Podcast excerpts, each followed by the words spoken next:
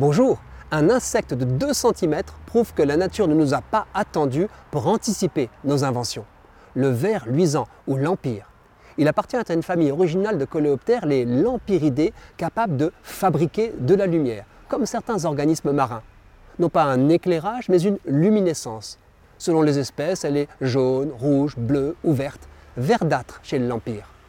Il faut voir son accouplement pour mesurer son dimorphisme sexuel la femelle ressemble à une larve, comme si elle s'était bloquée au stade immature, d'où son nom verluisant. C'est d'ailleurs elle qui produit la lumière la plus intense, en allumant ses deux derniers segments abdominaux.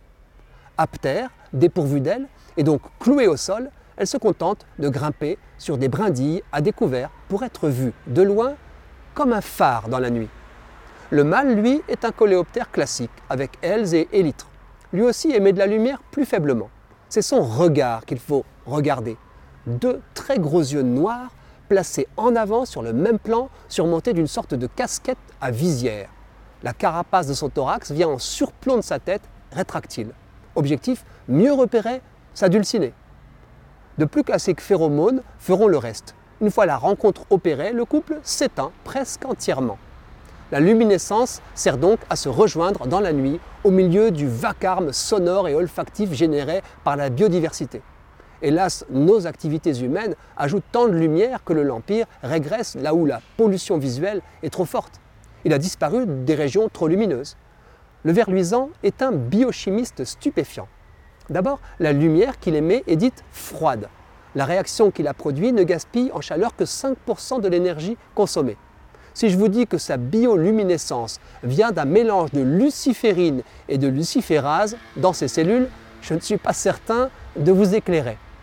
Ensuite, notre ami se nourrit d'escargots et de limaces. Il les anesthésie par de discrètes morsures, dissout leur chair par injection d'un sucre, puis avale goulûment la soupe ainsi produite. En creusant l'affaire, j'ai noté une autre prouesse du L'Empire. Chacun sait que l'escargot bave, d'une bave collante. C'est sa réaction de défense les mandibules et les pattes de son prédateur pourraient se gripper. La nature a tout prévu. La larve de l'Empire dispose d'un système d'auto-nettoyage high-tech. Elle est capable d'extraire de son abdomen, à partir d'un pied terminal adhésif, un balai de 130 tentacules extensibles et rétractables. La structure des aspérités de leur surface, en forme de minuscules griffes, râpe dans un sens et glisse dans l'autre, comme nos meilleures brosses nettoyantes grâce à la souplesse de l'abdomen, une minutieuse toilette intégrale est réalisée dès que nécessaire avec cet éventail 3D. La bave séchée est agrippée puis déposée au sol.